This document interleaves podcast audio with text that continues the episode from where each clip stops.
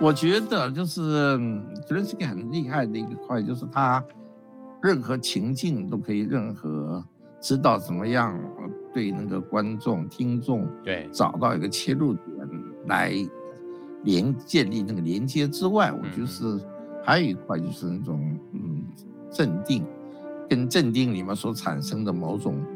那种幽默跟期望，因为其实这两者是互相影响的，就是说。你的镇定，跟你的乐观，对，跟你的那幽默的互相影响，因为你的乐观幽默也许是帮助你产生你的镇定，因为你的镇定，所以才可能面对再可怕的情况，都仍然能够乐观幽默这样子。所以在堪城这一篇，尤其是可以感觉到他这种力量，就是说他在讲非常可怕的事情，讲战争的可怕，但是他却用一种。还是让人感受到那种希望、温暖，嗯，之外，对，他会幽默，啪，拿出一句话，对，你以为肥皂泡那么能洗干净吗？欢迎光临，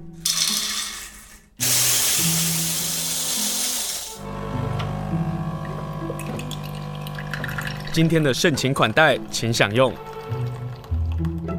今天呢，我们来读好书。我们今天要读哪一本好书呢？今天要来分享的是由大块文化所出版的这本书，书名叫做《泽伦斯基说：我们如此相信》。那个“说”啊，是有点符号那个“说”吧，但这个书名叫《泽伦斯基：我们如此相信》。这个书的作者就是乌克兰的总统泽伦斯基。和我们来分享这本书的是大块文化的董事长郝明义，郝先生，郝先生好。其实就好，是我我知道这个这个问题很多人都在问了，就是什么原因让你想要出这本泽伦斯基的谈话的书？就是就今年二月，我就说，当俄罗斯入侵乌克兰之后，我就是两个惊奇嘛，一个惊奇就是、嗯、啊，他们真的动手打了，对，就说这真的是让人很惊异，嗯，那第二个当然就是说，哇，打了之后就。像很多人一样，当然也担心，天哪，这怎么打？这不是这个两三下就被解决了吗？对。但就第二个惊异就是啊，没想到没有，就是说很多人以为说是几天内，包括普丁自己都认为是七十二小时、九十六小时之内就可以把基辅拿下来了，没有的。他不但没有，最后把基辅保住了。把他们北方阵线都打退了，嗯，所以这太神奇了。就是说，那就眼看着一个在战前没有留胡子、一个白白清清秀秀的一个 这个这个乌克兰总统泽连斯基，也知道他就是个演员，对，然后的样貌，就整个的形象、样貌、讲话的语气，什么都变了，哦，会越来当然越来越。感觉到他的那种力量，对，他不只是鼓舞了他们自己的国家的人，并且呢，也可以向全世界各地的不同的国家领袖啊这种团体的演讲，嗯，那偏偏又每一场演讲好像都受到热烈的欢迎，对，那我们当然就很热急着追新闻啊看啊，可是总觉得好像是抓。有一点抓不到那个头绪，到底是什么？到底是什么？那我自己也曾经想说，哎，等看国外有没有人出什么书，我们就赶快的第一手就就抢翻译权来翻译。嗯哼。那这段时间好像也有，可是我看了稿子之后，我觉得不满意，我觉得都没有讲清楚这样子。对。所以呢，后来我就想到说，哎，那何不自己来这样子？你就自己来，你你就跟你就跟泽伦斯基那边说说你要出他的演讲稿啊，或者是想要出他的书啊。是啊是啊，就是到五月中的时候，我就、嗯、对看了他对康城那个演讲之后啊，我就觉得哎呀，都是是，他到底讲了什么？电影人又讲了什么？对，所以就就就就决定自己去找好了。嗯。早早早从那早就找到了那个他们总统府的网站，嗯，竟然有一百，当时有一百八十篇左右的这个讲稿，对，然后就把一百八十篇看了一遍之后，就想说啊，那我可以挑个五十篇出来，来编一本书，所以我就写信给他。嗯，可是挑五十篇也是个困难的事啊。是，这不然怎么挑？当然是对啊，对。你因为当然最好的办法，一百八十篇都上，可能那又太多了。那到底开始的时候，其实到底是二十篇，还是一百八十篇，嗯，还是一百篇？那我就用纸再看一下，说觉得应该是个五十篇。对，他正好用不同的分类。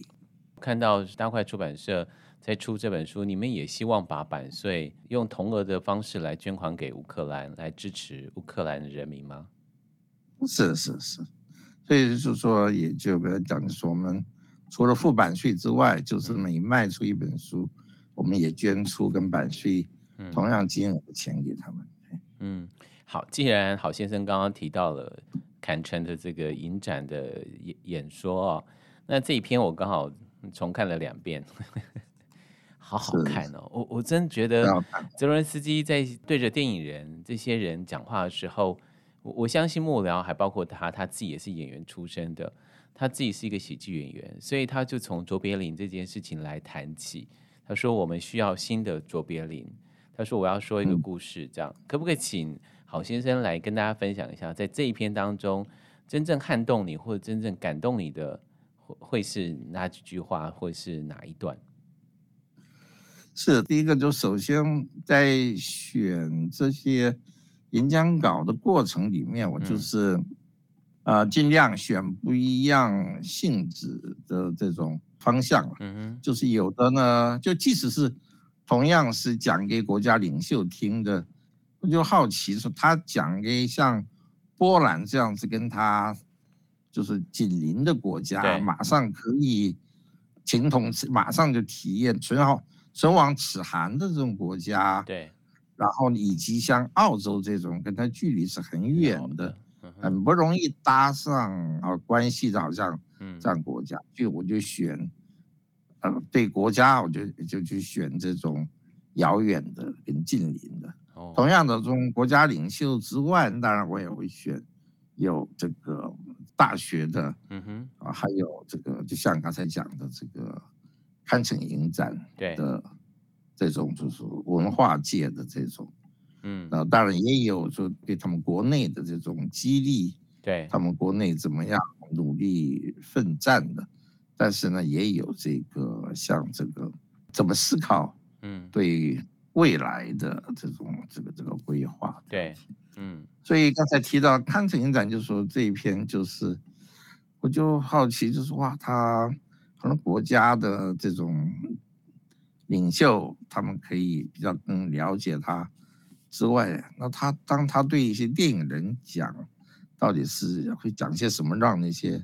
电影人也那么热热烈的热情的对欢呼？那时候在国际新闻上也成为一个新闻话题。嗯，嗯是是是，所以我觉得就是后来看了后，康成在刚才问我，就是我觉得他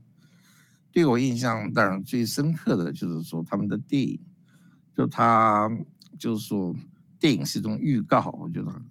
他有一段话讲的是，一开始电影出现在我们的生活里，对，然后变成我们的生活，而未来会是什么样子，也取决于电影。我觉得这句话由他来讲，他那个味道跟意义特别深远，因为他就是。先是从一个影集里面 冒出来的一个人要当上总统，对，对，让他当了总统，而结果竟然他在真实世界里面，他自己也当上了个总统，对，就真的是说电影出现在他们生活里，然后变成他的生活，然后未来什么样子也取决于电影。这句话就完全是在他自己是实证了这句话的这个、嗯、这个可能性，对。当然，就是他在这电影里面，就是完全把他自己也身为在电影行、影视这种工业里面工作过这个角色，他不只是角色，他把跟这种文化历史，从一部电影啊，卓别林的电影里面，他把纳粹当年的那种给人类带来的那种恐怖，跟今天嗯俄罗斯带给人类的那种破坏。那种那种对那种也威胁的连接，然后以及从卓别林在他的讲的话，就不管是讲说是很多这个人在侵略者总喜欢美其名曰的给自己冠以各种这种美好的说法，嗯。啊，就比如说像我们最近看到像普丁，这个还要要想把占领区用公投的方式，好像就是这个把他们这个倒是通过了，好像就变成了可以当成俄国对土地，所以其实就是说，我觉得进了二十世纪之后的这种独裁、这种强这个暴政体制，共产主义也好，嗯，纳粹也好，就他们跟过去的有个最大的不一样。就是说，他们过去君主时代的这种暴政最大不一样，就是他们总喜欢自己一面做很血腥的事、很暴力的事，嗯，非常集权独裁的事，但偏偏呢，总喜欢给自己冠以一种民主。他们自己也讲，他们那种暴政、那种独裁，他们也可以脸不红气不喘的讲，他们是他们有他们的民主。所以就像刚才中国一样的，中国也说了这种类似的话，对。很奇怪，对，这个很特别，不能讲讲就很特别。所以就刚才讲，像普丁，对，他就是还要经过一个这个，他也不讲他直接并吞，他要偏偏的这个要说好，拿着刺刀逼着人家去公投，然后公投过来说啊，你们都同意是这个，所以他们很喜欢这个近代的暴政、集权这种独裁者，真的就是非常喜欢一件事情，就是漂白，就是他们还是。很喜欢假民主之名来漂白自己的事，所以在这里面，像泽连斯基在在康城影展这篇，他引用泽连斯基的这个卓卓别林的话里面有一句话就非常棒，他就说是：“你以为肥皂泡能把你洗干净吗？” 对，就你不要想那么容易漂白，就是就说我们，所以就说有的时候。我觉得就是泽伦斯基很厉害的一个块，就是他任何情境都可以，任何知道怎么样对那个观众、听众对。找到一个切入点来连建立那个连接之外，我就是还有一块就是那种嗯镇定，跟镇定里面所产生的某种那种幽默跟期望，因为其实这两者是互相影响的啦，就是说。你的镇定，跟你的乐观，对，跟你的那幽默的互相影响。因为你的乐观幽默，也许是帮助你产生你的镇定，也许也，但是也也是因为你的镇定，所以才可能面对再可怕的情况，都仍然能够乐观幽默这样子。所以在堪城这一篇，尤其是可以可以感觉到他这种力量，就是说。他是讲非常可怕的事情，讲战争的可怕，但是他却用一种还是让人感受到那种希望、温暖，嗯，之外，对，他会幽默，啪，拿出一句话，对，你以为肥皂泡那么你洗干净吗？就一句话就可以就可以抵得过千言万语，说怎么样指责他们做的事情多么丑陋跟多么无耻。最幽默的力量也在这一篇里面表现的特别好。嗯，而且因为在对着电影人说嘛，那他就引了很多大家所熟悉的电影，比如说《美丽人生》啊，嗯、或者是《恶棍特工》，来呼应了他们所面对的这个处境。嗯、更厉害的是他那个结尾，他说：“我们必须打赢这场战斗，我们需要能提供这样结局的电影，让每一道声音都能够站在自由这一边。长久以来都是如此。”电影的声音会首先传达，哇！所有的电影人就觉得，对，对我们就是要来传达这样的一件事情。是是是是是，的确。但在这个事情上啊，对于乌俄战争一开始在台湾部分的媒体或者是人民，对于泽伦斯基是很多很多的抱怨的。他们觉得泽伦斯基不过就是一个喜剧的演员，不过就是一个哇咖的总统。不过就是一个跳梁小丑，类似像这样，或者是说他们会用另外一种说法是，都是泽伦斯基引发了战争。呃，我今天为什么要跟郝先生来谈的原因，就是我对于真正被欺负的人，却成为一个大家直指说就是你所煽动起来的这件事情，我无法忍受，我也无法接受。可是我在看这本书《泽伦斯基我们如此相信》的时候，我才知道他背景好雄厚，他原来他是法律人哎，他不是只是一个演员。那可可不可以请郝先生来谈谈，以及你们在这个五十篇的讲稿上，你们第一篇就放了他的就职演说啊，我终于知道为什么乌克兰的人民会这么的爱戴他。他这个样的演说，不跟他要要求要通过的法律，实在是在这样的一个选举的纷纷扰扰跟丑陋之下，台湾的选举这样的一个情况下，真的很推荐大家来看看。可以不可以请郝先生来谈一谈？泽伦斯基的背景跟他的就职演说，因为他是就是在乌克兰东部的一个城市长大，所以他家庭是犹太人民的这个背景，然后父亲是知识分子，大学的这个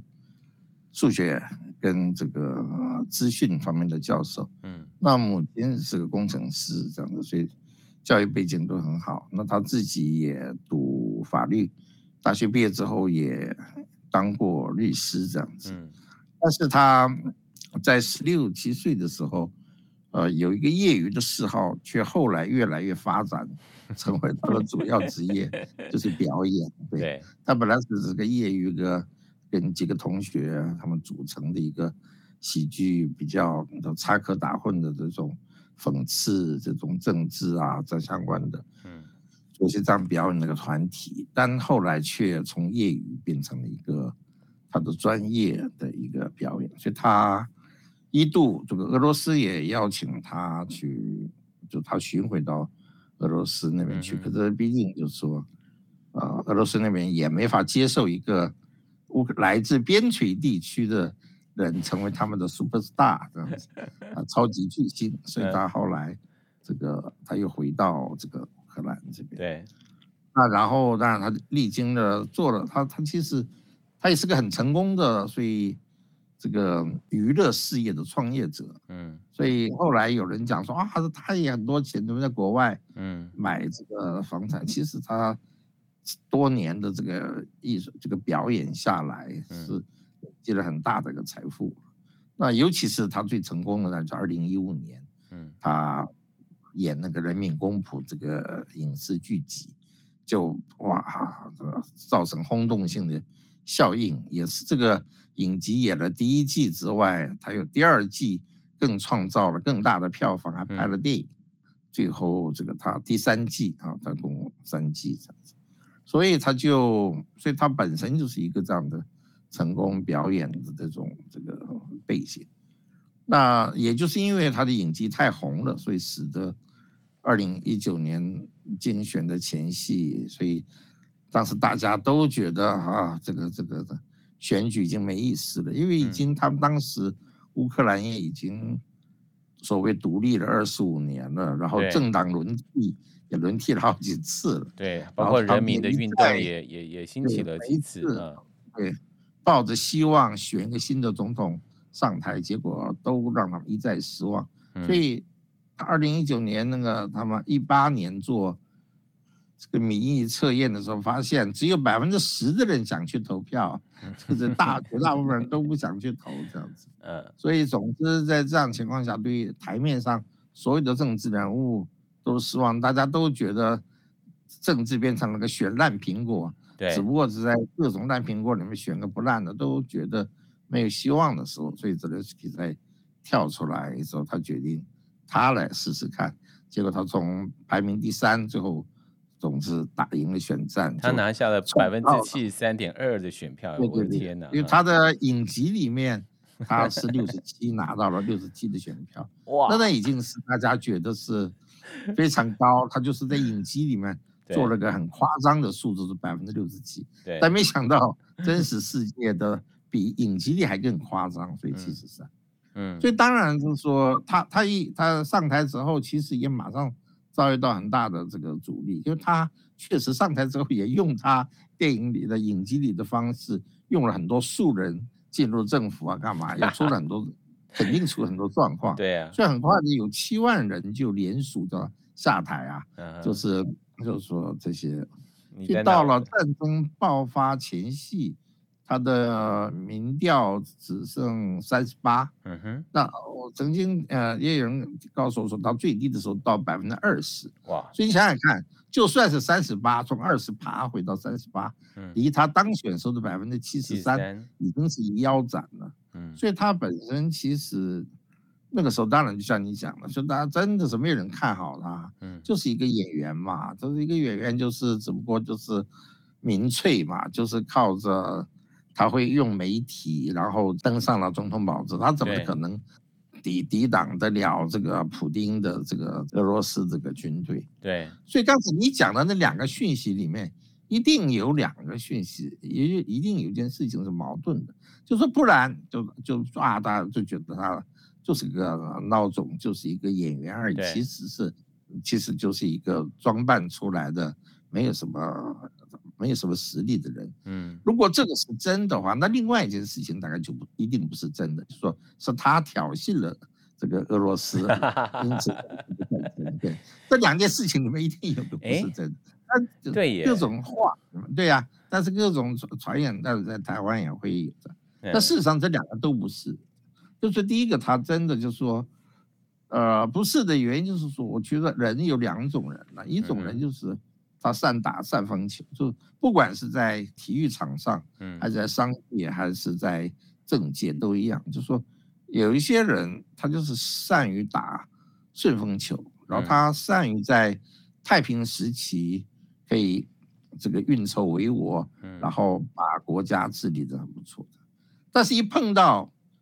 紧急时刻、危难时刻，他会慌了手脚，对。有些有些运动员，我们看说好了好好他，是一一到那同样相反的，对。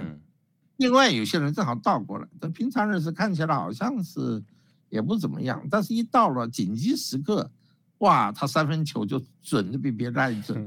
对，就是企业也是一样，政界一样。对呀，丘吉尔也是个例子啊。是是。对啊，在二战之前，对他都就就没怎么样啊。嗯。但就在紧急时刻。他就变成完全是英国的中流砥柱，那等战争打完了，他还又输了一场，他又输掉了这个选举。就说就是有有人就是有这样的两种，那泽连斯基显然是第二种，就就是所谓的遇疾而生，他就是会碰到了这种挑战跟这种危难的时候，他整个就蜕变，就变成了一个巨大的另外一种力量的这种这个呈现者。所以他的确他是演员，但是他这个演员却偏偏是一个特别的演员，在于他会随着他的情境、生命情境，然后变化出不同的力量。所以这个是不能说他只是个演员。其实我们每个人也都是演员呢。嗯哼。从某个角度来讲，但是我们是不是能够自己在不同的时刻把我们的力量迸发出来？嗯。第二点说，如果讲他是他挑衅，这也不是真的，不可能，因为这个。完全是俄俄罗斯当时候主导的嘛？对，我们只要看看二零一四年俄罗斯并吞克里米亚的时候，对，发生什么事？我们大家都记得，俄罗斯其实是连军队番号都不敢露出来，是伪装成一个不知道是哪一国的军队去把克里米亚给占领下来。所以事实上，对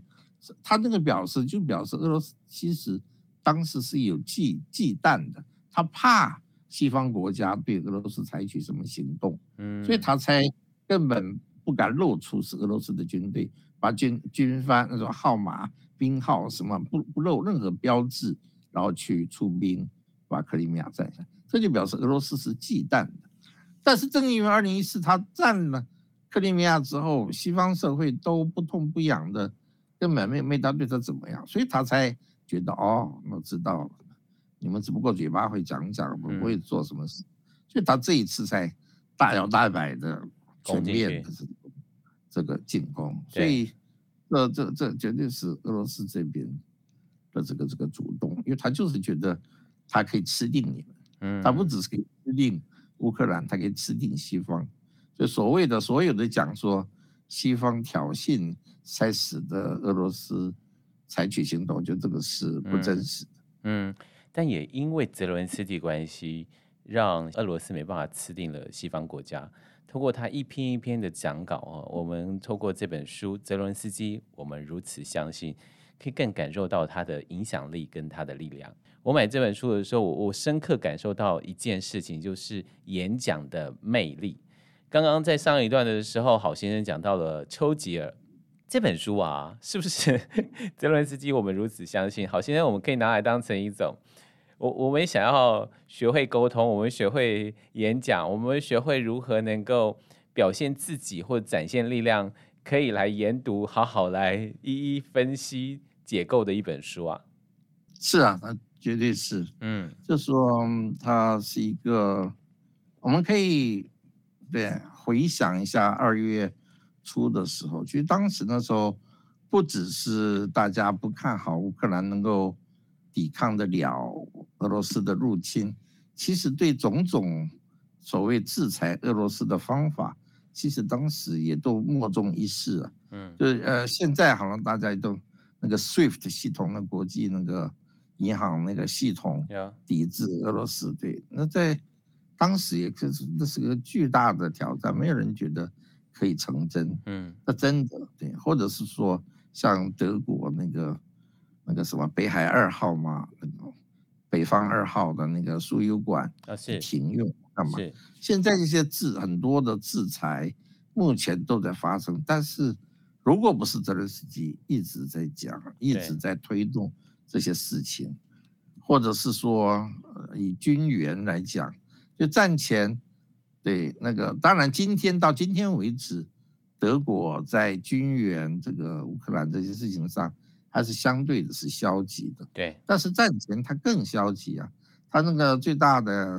有趣的新闻就是说，当时不是说，如果爆发战争的话，德国说他们的捐助是什么？是五千顶钢盔嘛？对呀、啊，他就是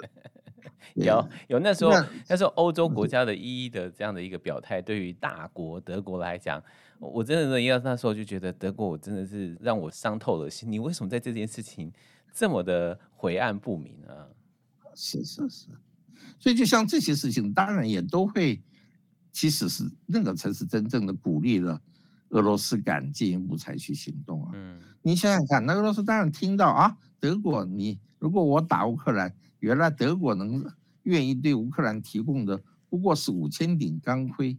那那有什么不不能打的呢？嗯嗯，是其实是西方社会对。从克里米亚二零一四的克里米亚的时候的这种袖手旁观，嗯，远的从那个袖手旁观，近的就是到战前以德国为代表的讲什么，只不过提供个五千顶钢盔啥，都会使得俄罗斯觉得那就打了也没什么啊，所以他这一次才刚才像刚才讲的，他根本连番号都不遮蔽了，都不掩掩盖了，直接就。就是我俄罗斯军队怎么样？你看怎么着？所以，所以这时候当然我们就特别会知道，嗯，泽连斯基的厉害，就是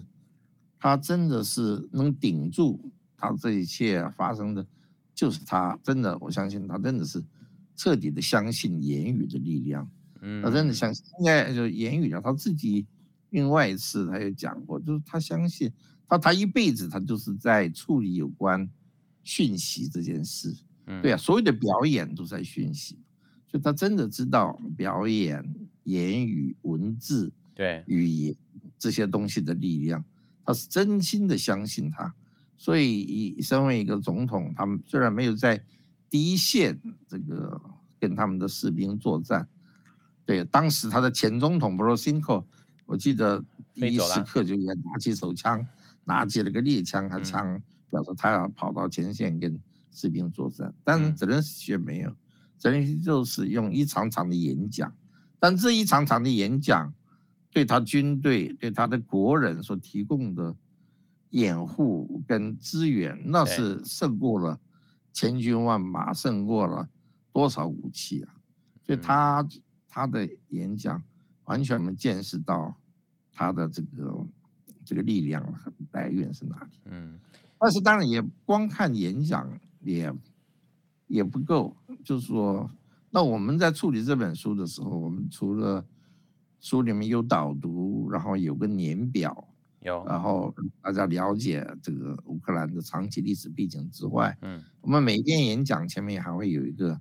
前言，就是说明一下他这场演讲的为什么讲这场演讲，当时的时空背景，嗯，跟一些特点，我们会也在向读者做介绍。还有演讲里面，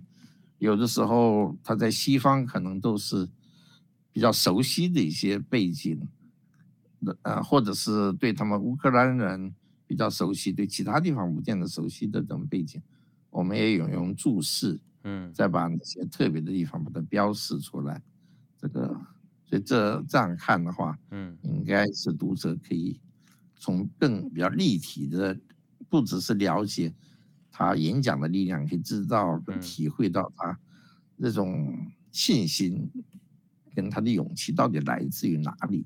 在演讲底层的那种力量，支持他演讲的力量是什么？嗯，然后其中我们也可以看到，泽伦斯基面对各个不同的国家，比如说面对瑞士和面对美国，如何能够不卑不亢的来呃论述他想要更多的全球各国的资源跟支持，这是一个很精彩的一本书哦。这本书书名叫做《泽伦斯基：我们如此相信》。呃，可是这本书在台湾出版，我相信郝先生还有一些希望产生出来的意义，比如说你们最后一篇在五十第五十篇的时候，呃，纳入了泽伦斯基说要联手建立一个新的全球安全架构，而这安全架构，泽伦斯基提到了像是克里米亚半岛、顿巴斯地区，还包括了我们台湾。我我们在看待国际新闻的重要性，从泽伦斯基跟乌克兰跟俄罗斯的这个战役上，我我们真的要需要好好来看看这本书。好先生，你你把这本书出版，应该也是希望台湾的读者能够想想看看乌克兰，想想我们吧。是，当然一方面我们就两个想法，一个就是说，不要觉得说是啊，乌克兰的战争跟我们有什么关联，嗯。事实上，泽连斯基我们选的那个演讲里面，我记得第第四篇吧，第几篇就是讲他，他讲说是今天已经没有所谓的外国战争了，就不要想说，你不要觉得，这既然是大家都相信全球化，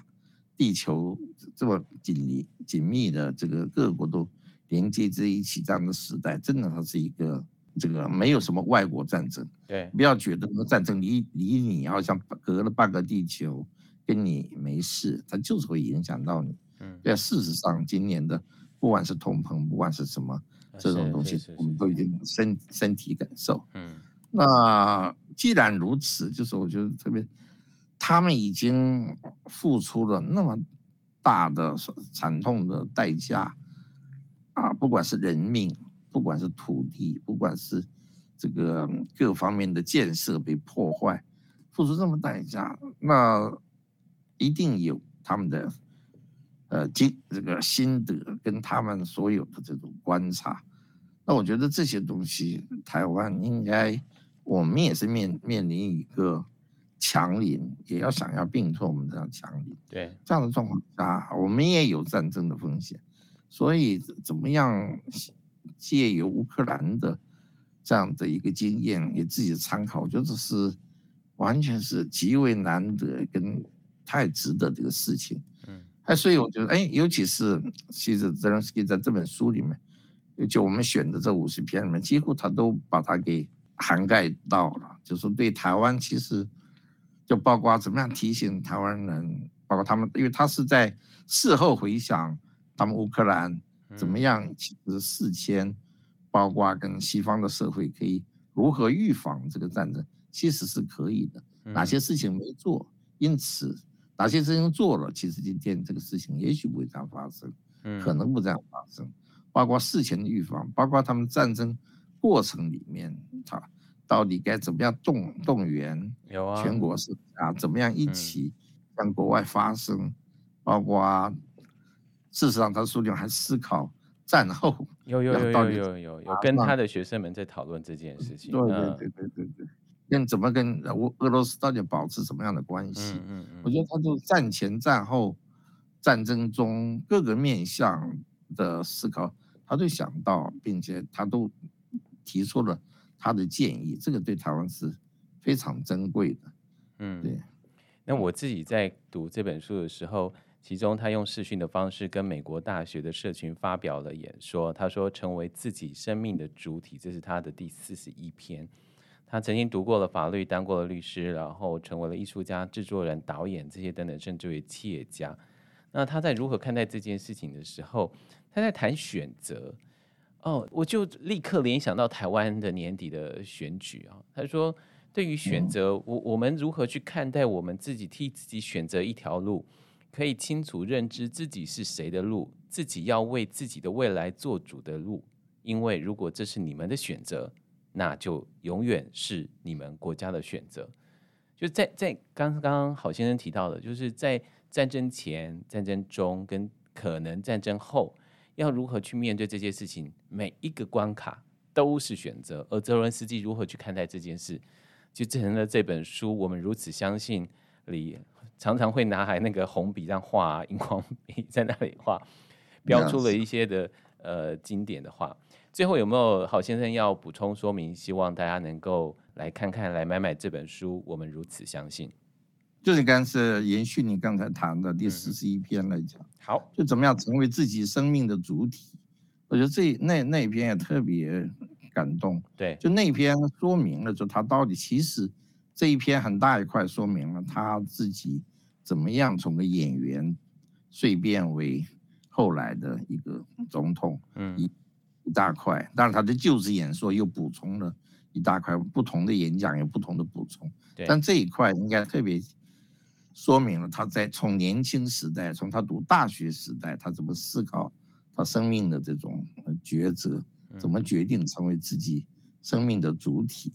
那我觉得这这边讲的非常好，就是说，一定他在提醒我们，一定要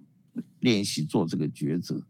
啊，越早的时间越好，并且就是讲了说，只要做过一次抉择，嗯，只要知道了之后，那他就一定会知道自己以后开始会知道怎么样能够继续做这个抉择，嗯，要继续怎么样能够这个。知道他们保有那个抉择的力量，并且能继续观察，在自己的生命里还能够做什么事情。嗯，我觉得这是非常重要的提醒。嗯，就像的确像这次选举到目前为止，简直是哇，根本就是往年的选举到现在，好像大家还可以看到，就是啊，思考到底选举要怎么投票，那简直是这无无从这些新闻简直让我们无从。但是我们必须还是要做抉择，我们必须要更冷静的思考，在这样的关键时刻，才不过几个月前，我们都面临军演的这样的一个这个危险的这种情况下，我们不能够只让这些八卦了，像是八卦，像是这样的新闻占据了我们所有的眼球，结果我们却就任凭我们给自己做抉择的时机就这样子从指缝间溜过去了。嗯。泽伦斯基说，在这一篇上说，我们如何看待在乌克兰这里的生活？我们国家永远不要再成为受害者，我们不会只是一个生命的旁观者，包括自己的生命。我们可以，我们希望，我们也能够必将成为生命的主体。我们做出这个选择，这是我的选择，也是绝大多数乌克兰公民的选择。我们自己的选择到底是什么？我们又如何看待我们自己的生命，在这个国家或在这个地方所重要的一个关系跟角色？那今天跟大家分享是大块文化所出版的书《泽伦斯基，我们如此相信》。今天非常谢谢董事长郝明义郝先生跟我们来分享这本书。郝先生，谢谢您，谢谢，谢谢青生兄，谢谢，谢谢各位听众朋友。